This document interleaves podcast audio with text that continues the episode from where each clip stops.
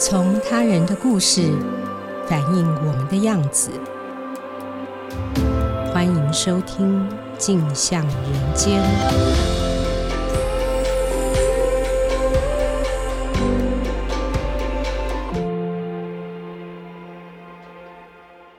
各位听众，大家好，欢迎收听由静好听与静周刊共同制作播出的节目《镜像人间》，我是主持人景华。今天在节目上来和我们分享的是《镜周刊》人物组主笔陈红景。红景，请先和听众朋友打声招呼。听众朋友，大家好。嗯，红景今天要来跟我们谈一个关于女性受性骚扰甚至性侵的故事哦。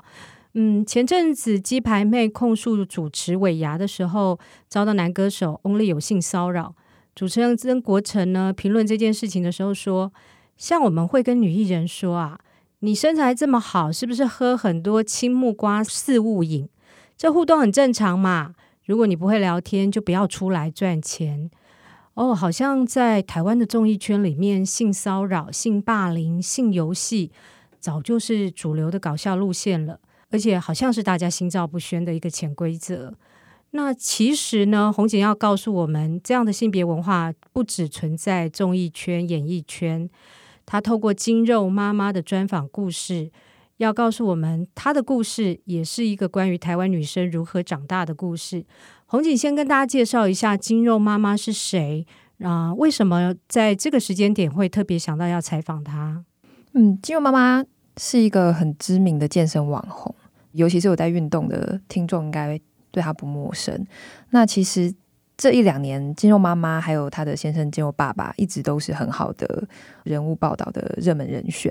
其中一个原因是因为他们是知名的健身健美达人嘛，那本身常出国比赛拿奖，都是教练，然后也都是综艺节目的常客，所以在健身界跟体适能界都有闯出名号来。嗯、然后正能量的这个形象，正面的形象是很强的。嗯、那另外一个事情是，二零一九年的时候有一个事件是肌肉。爸爸 Jay-Z 他突然中风了，哦、因为他们还有一个小朋友，嗯、所以突然传来这样子的，好像是很年轻就中风了，对对，三三十几岁吧，嗯，对，所以突然就发生这样子的事情，那他们还有一个小朋友，嗯、所以对金肉妈妈来说，要怎么样持续他的工作啊？包含那个时候他。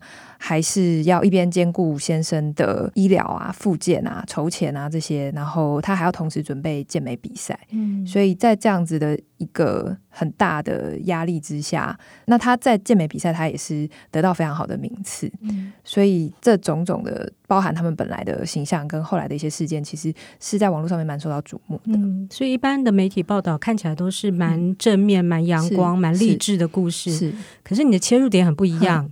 怎么会想到这个方面来谈？呃，其实肌肉妈妈她在去年底的时候，她自己在脸书上面，她就是首度提到了她自己曾经被性侵的这个事情。嗯嗯，对。那我那个时候看到的时候，我是觉得。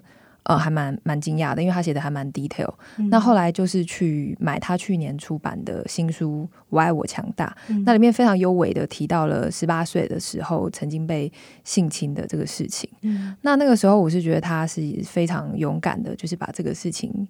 写出来，因为他现在已经快要四十岁了嘛，嗯、其实已经过了快要已经超过十年了。嗯、对你，你你想想看，这是一个女人，就等于是一半的人生。她经过这件事情到现在过了这么久，那她在这个时候有勇气把它写出来，那我觉得不止如此。大家可以去看她的脸书，她现在有快要三十万的追踪追踪人次，嗯、所以当然非常两极的评价就涌入了她的脸书嘛。那我们其实现在不难想象，在她的页面下面非常多的酸民，或者一些很丑女或是很厌女的言论啊，你就是想。红啦，等等的类似这样子的，嗯、那包含他后来有说，其实他有一些赞助商都会问他说：“啊，你这个时候提这个干嘛？”这样子，嗯、所以这个是在去年的时候，他在年底遇到的事情。其实我心里一直有一个疑惑，已经很多年了啦，就是说为什么 Me Too 在台湾一直没有很多人去去响应他？因为 Me Too 其实就是站出来实名的去指控谁曾经侵侵害你。二零一七年之后，从好莱坞到现在，全世界已经很多。嗯甚至是有名的女性都愿意实名站出来。嗯、台湾的确好像这方面，就像我刚刚讲，即使鸡排妹站出来指控遭到恶意的攻击或者不友善的言论，还是我们都看到了嘛？对、嗯、对，这可能可以再确定，就是其实有一些呃支持鸡排妹的一些人，他们后来也有说，其实这就是鸡排妹。对，有有人是这样说，但是另外一方面就是说，这就是可以解释 MeToo 为什么在台湾还没有很多人愿意站出来，因为鸡排妹的故事也许告诉我们了，你站出来讲，你会得到什么样子的。那嗯、呃，回过来讲，金庸妈妈其实那时候观察她的脸书，观察了一阵子，那后来我就会觉得说，哎，希望有机会可以从女性父权的角度，呃，去去谈她自己的经验跟经历。那非常幸运，非常荣幸的，他就接受我们的采访邀约，所以是等于是说，除了这件事情之外，他等于是把从小到大受到的性别不平等的一些待遇跟经验。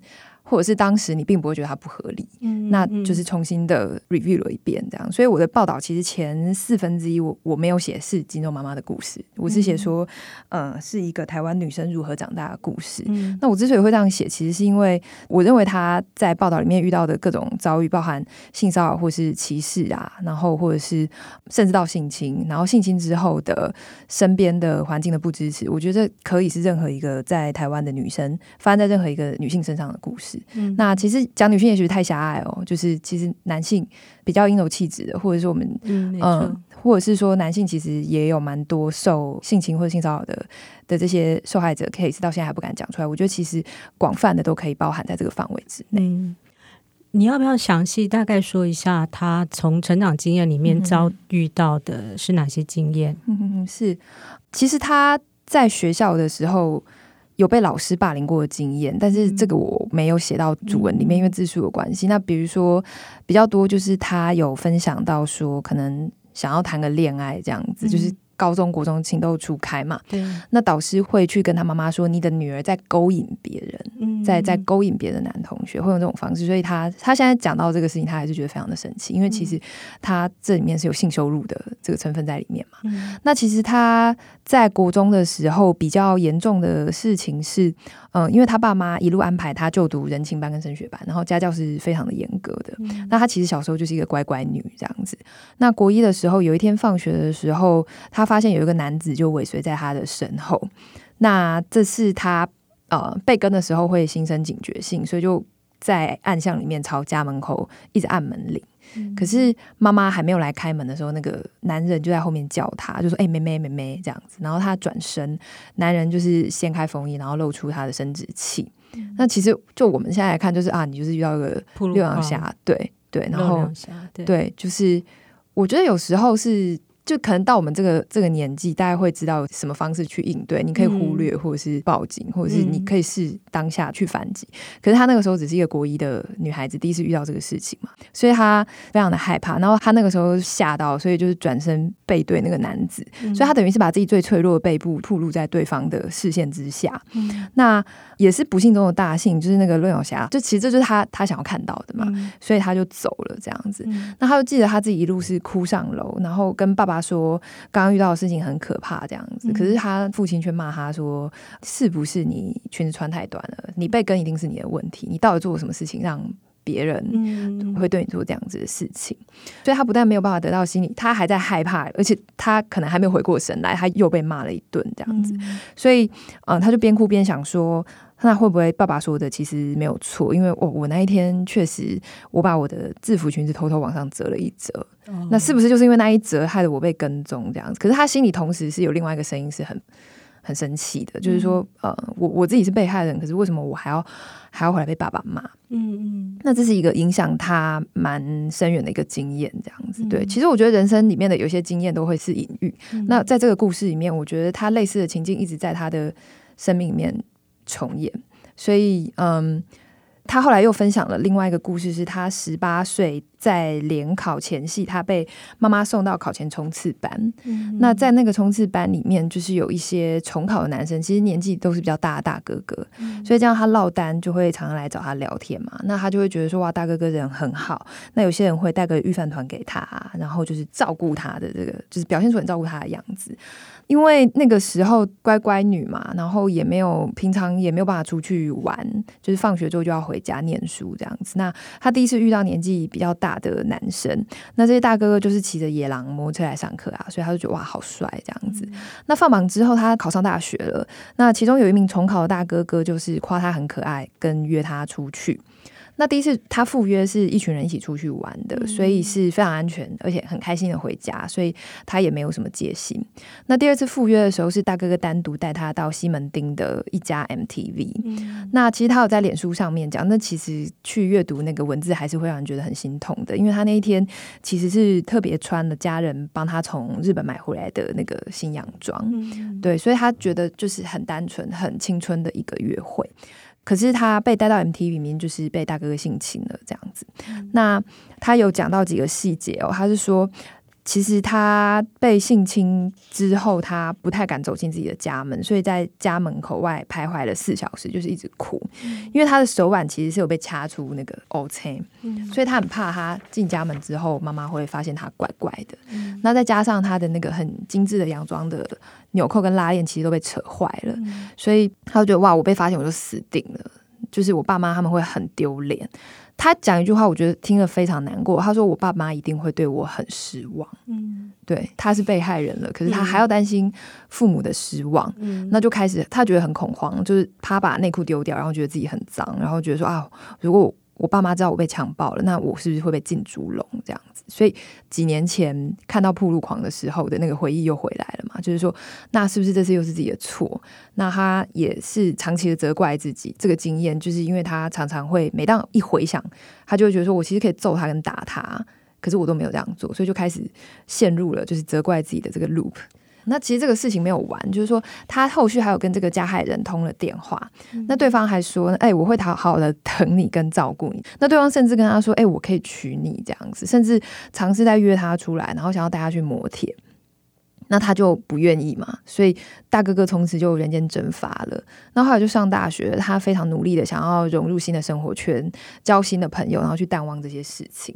可是他有一天就开始接到陌生的电话，就是说那是对方是相同的男生，男生的声音，嗯、去重复的类似的威胁，就是说啊，某年某月某一日，西门町某街 MTV，你你做过什么事情？嗯、你要不要去跟你妈妈讲啊？你最近过得好不好啊？你还记得那件事情吗？我要去告诉别人，类似。是这样子的事情，嗯，那其实他每隔一两个月就会接到这样子的电话，嗯，那我又问他说：“你觉得是不是当初那个加害人？”他说他真的不知道，哦，就是对，因为你一阵子没有听到对方的声音了，然后当初是在那样子很恐慌的状态之下，嗯，那再加上那个男生他们有一群朋友嘛，哦，所以他回想起来，他觉得可能是。对方心有不甘，或是那一群人有人想要恶作剧，嗯，但是这个东西他不确定是什么。那可是他每一次接到这个电话，他都在发抖。可是他不敢挂电话，因为他怕挂了电话之后，对方真的跑去找他爸爸妈妈了。嗯，这是他最恐惧的一个事情。这样子，每次泪流满面的挂上电话的时候，他也不敢告诉朋友，就是新的朋友会问他啊，你发生什么事情？这样子，那可是他也不敢说，因为他觉得啊，我新交的朋友都很天真可爱。那我这些大学同学如果知道我发生这些事情，一定会觉得我很脏。那我的朋友都会离开我。嗯，大概是这样子一个状态，一直到他大三的时候开始打工了。换掉了那一支电话，所以才再也没有接到这样子的电话。可是我们要想，从升大一的暑假发生到大学三年你，其实已经过了一千多个日子。其实光是想象就会让人觉得非常的痛心了。嗯嗯。那后来他愿意面对和指出这个细节，嗯、哼哼他那个内在力量，你觉得是怎么长出来的？嗯、其实一方面是已经过了二十多年，嗯、那他有提到说这件事情其实对他的人生一直有很。因为一直没有去解决，所以其实是一一直影响着他。所以包含说他后来进了职场也是非常认真的工作。嗯，可是在我爱我强大这本书里面，他有时候会非常幽微的去提到这件事情，包含后来有时候会觉得忧郁，或是觉得自己无价值感，嗯，然后在情感里面也是多次的受到挫折。其实跟这件事情，还有就是长久以来的这个没有去治愈，甚至二度伤害、三度伤害，还有周围没有。支持他的力量，其实我觉得都是都是有关系的。所以他其实到了三十岁前后，他那个时候有忧郁的情况，所以他后来其实是有去寻找专业的协助。其实第一个告诉他说，这不是你的错的人，就是他的心理医生。嗯、心理医生也是他第一个可以说出这个经历的人，因为毕竟他对自己的最亲的父母跟手足都没有提过这个事情。嗯、我觉得其实这不是你的错，这句话很重要。哎，虽然我们听起来会觉得有点 cliche，可是真的要让被害人知道说这不是你的错。所以其实我在文章里面我重复提了这句话很多次，这样子。对，那他第二个说出来这件事情就是伴侣，就是金牛爸爸。对，那他们是闪婚之后，他才告诉他这件事情。所以其实是面对自己很爱跟愿意交托一生的伴侣，可是他还是要等到婚后才敢说。对，他在那个阶段，那其实已经有先跟心理医生说出来，所以等于是说，呃，有松开他一点点的结。嗯、他说他是有一次在还是要喝了酒之后。但是我听起来，我觉得他虽然喝了酒，可是他那个状态，头脑是很清晰的这样子。嗯、所以他婚前是犹豫多时，还是没有勇气讲出的这个秘密。他在婚后之后就就告诉他先生。嗯、那金肉爸爸的回应是让他很安心，他他也是告诉他，所以这个不是你的错，讲出来就好了。那就是往前看，以后我们以后会。会很好的，嗯、我想这是一个让他可以把过去自己的心里面的那个结，或者是稍微原谅自己的一个开端。嗯、对，可是这个时候已经距离他受到侵犯已经十年左右过去了。呃，后来其实他本身是在电视产业差不多做了十年左右，嗯、是。完全的一个健身的门外汉这样子。那后来他也是因为跟金肉爸爸结婚之后，然后慢慢的投入体适能的这个行业，然后自己也开始了健身。嗯、那我觉得在他自己的身上，我觉得他的心灵跟他的身心啊，我觉得是一起逐渐的变得强大的。嗯、那那个强大其实是一个过程，人不会一天就变得强大，这中间还是会有很多自我怀疑的时刻。嗯、那因为他的脸书其实已经开很久了，就是我有爬到他非常之前的文章过，就是你可以慢慢的去观察到那个逐渐强。大的过程，那其实他并不是在去年才第一次去讲性别不平等的这个经验。其实，在这之前，他也有一些看不下去的时候，可能是他的朋友被不当的对待，或者是他看到一些社会事件，他觉得这个是很不公的，他就会在自己的脸书上面去说出自己的想法。其实，那个强壮是很早就发生了，然后是有一个很长的酝酿期。这是我对他的一些观察。嗯，那回到刚刚我们提到说，其实呃。美国是从二零一七年开始，好莱坞引爆了 Me Too 这个运动。那台湾的状况，我们刚刚提到，好像比较少女生会站出来，像金融妈妈这样勇敢的为自己发声。你觉得比较可能的原因是什么？就是跟其实跟她的经历应该也有关系。我觉得其实有类似的经验的女性，我觉得大家都有在思考这个事情啊。对，可是，在台湾确实是还没有像是。在美国，甚至我们看到很多亚洲国家，其实都有这样子的风潮，确实还没有看到这个事情的发生。这样子，那我在这边想要引述一下调查组同事黄阳明他在去年报道，他有讲一个数字哦，他说负责台版 Me Too 申诉专线的台湾女人连线秘书长陈淑芳表示，两年来接过数十通受害者来电，立案追踪进度的共二十案。但当中寻求律师咨询等法律协助的仅个位数。当初他的报道是说呢，其实一七年全球的 Me Too 风潮兴起之后呢，二零一八年台湾立法院曾经被曝有惯犯的助理曾经性骚扰至少七名女助理。这个东西其实呃，我觉得有人的地方就会发生了，不限行业。当时立法院内。有资深的员工是性骚扰的惯犯，立法院的性品会他们去做一个院内性骚扰的调查，那结果其实发现肢体骚扰、言语骚扰跟不当邀约骚扰是国会的三大性骚扰的样态。那我觉得其实这样子的样态也不限国会，其实在很多的地方都都是普遍的存在。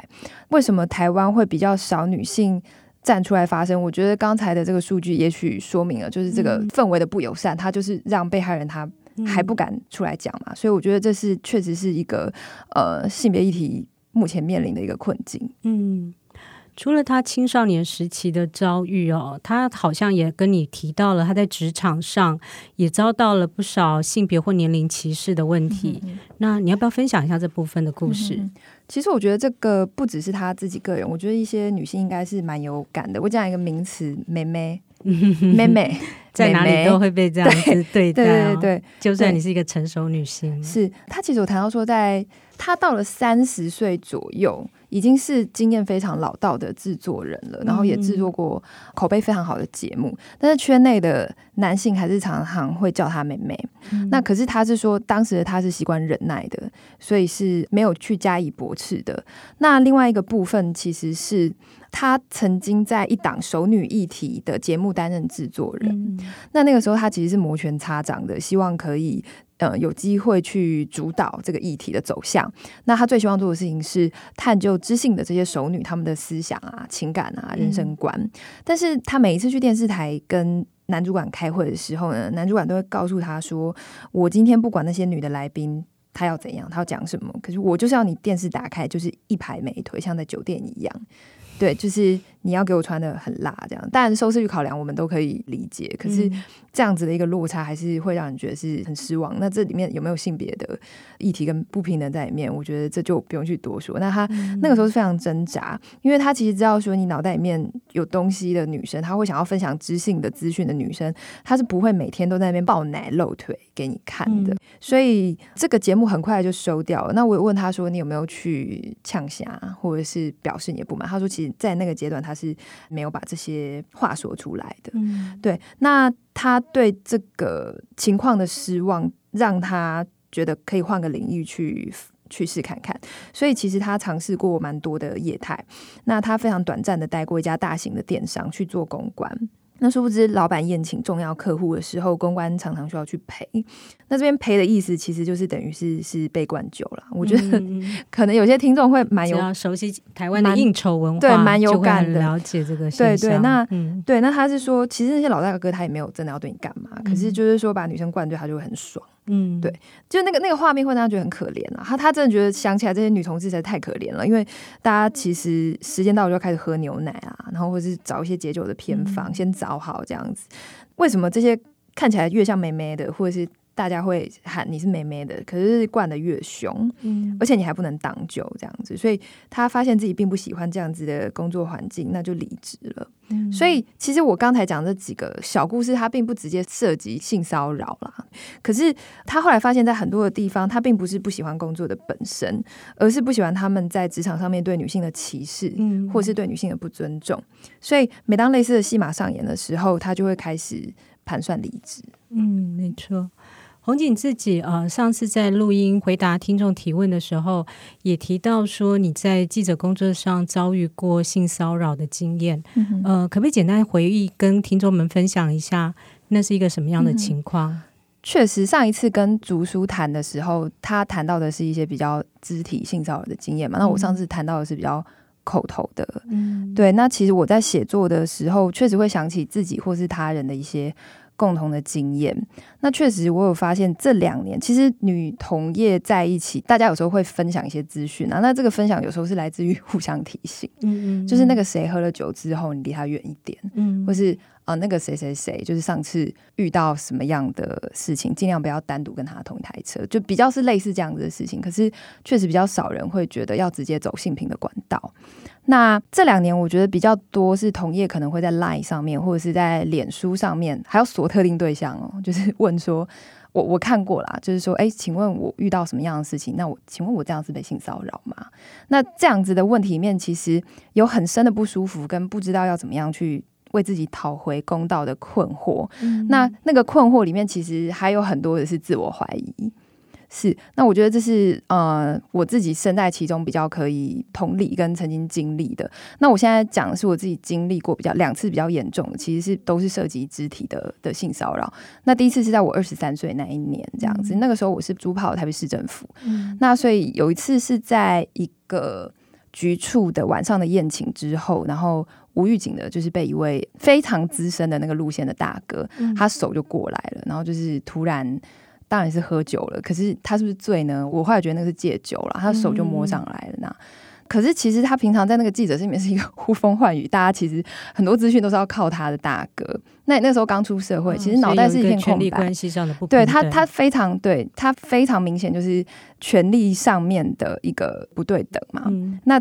那个时候我其实是吓到的，那人在吓到第一时间是就是定住，就不知道到底发生什么事。嗯、那他手就从我的手这样一路摸上手臂，这样，然后就跟你表白。那现在我现在回想一次，我还觉得非常的恶心。但是我现在既然可以说出来，那就代表说，就是这个事情已经没有办法再伤害我。可是那个时候对我来说的冲击是非常大的，所以我就立刻躲开。但是他就不停的想要过来，我要在这边说出来是，其实在座有其他的男记者，非常资深的大哥，就是那一位大哥的呃的的好朋友啦。但是他们看着这些东西在他们眼皮子底下发生，但是他们并没有作为。嗯嗯，对。那我后来回想，为什么在场没有其他女记者，我也不知道为什么，就是。对，反正我我后来回想那一天的组合，我会觉得说，其实是不是他们非常有默契的知道这个男记者要做什么，我我没有办法去证明。嗯、对，所以这个经验对我来说是非常冲击的经验。那其实那一天回家之后，我就是跟我妈妈讲了这个事情，因为因为那个时候才刚出社会嘛。然后与此同时，这个前辈他还是一直发讯息说，一直在表白这样子，你当然觉得很恶心。但是我妈妈给我的答案是说。啊，人嘛无真正甲你安诺？对，所以那个时候，我我觉得我完全可以同理金肉妈妈她的感受啊。可是你说我妈妈她没有想要站在我这边吗？也不是啊。就是说，我觉得是长期的这个社会都是在一个厌女的环境之下，会觉得说是不是你有问题？是不是你要忍耐啊？人家也没怎样啊，人家又没有真的把你怎么样。那我有一个同学，他有非常相似的经验，就是他去游泳池游泳，他就被一个大叔就是。呃，尾随他，然后跟他说：“嗯、你知道你刚刚在游泳的时候，我都在看你下体嘛？这样子。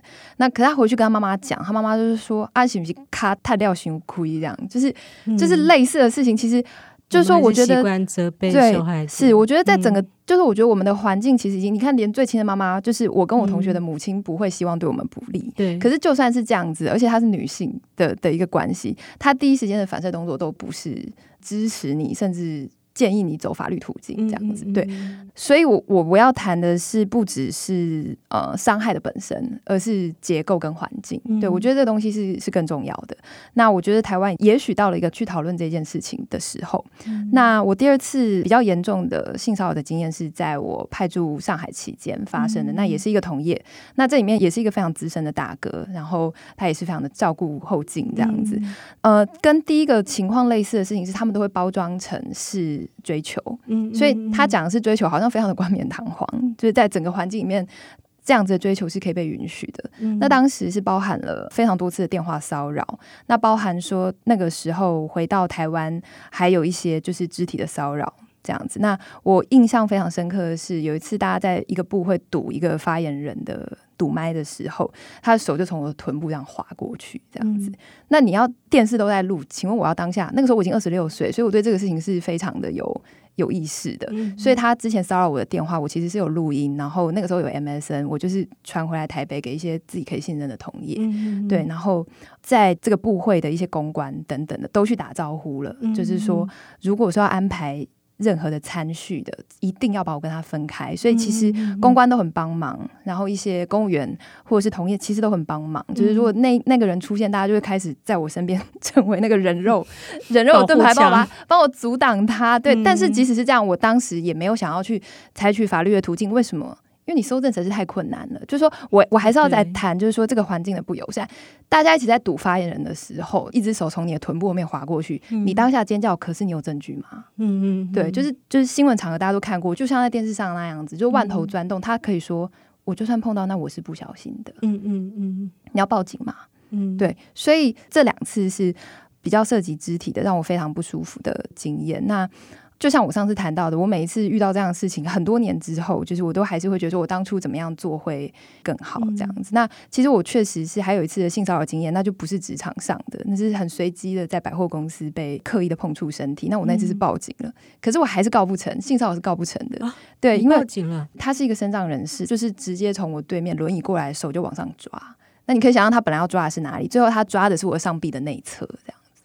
对，那我那个时候就是报警了嘛，然后他坚持他没有，可是后来还好，就是立刻调 CCTV 是有录到的。嗯嗯，那他就说我是不小心去抓到你，但是即使如此，性骚扰还是告不成的，只告成了公然侮辱，因为他后来辱骂了我的器官跟 跟我的家人这样子。对，那我我是当下就拿就拔出我的手机就直接录影搜证，所以听众朋友手机一直要。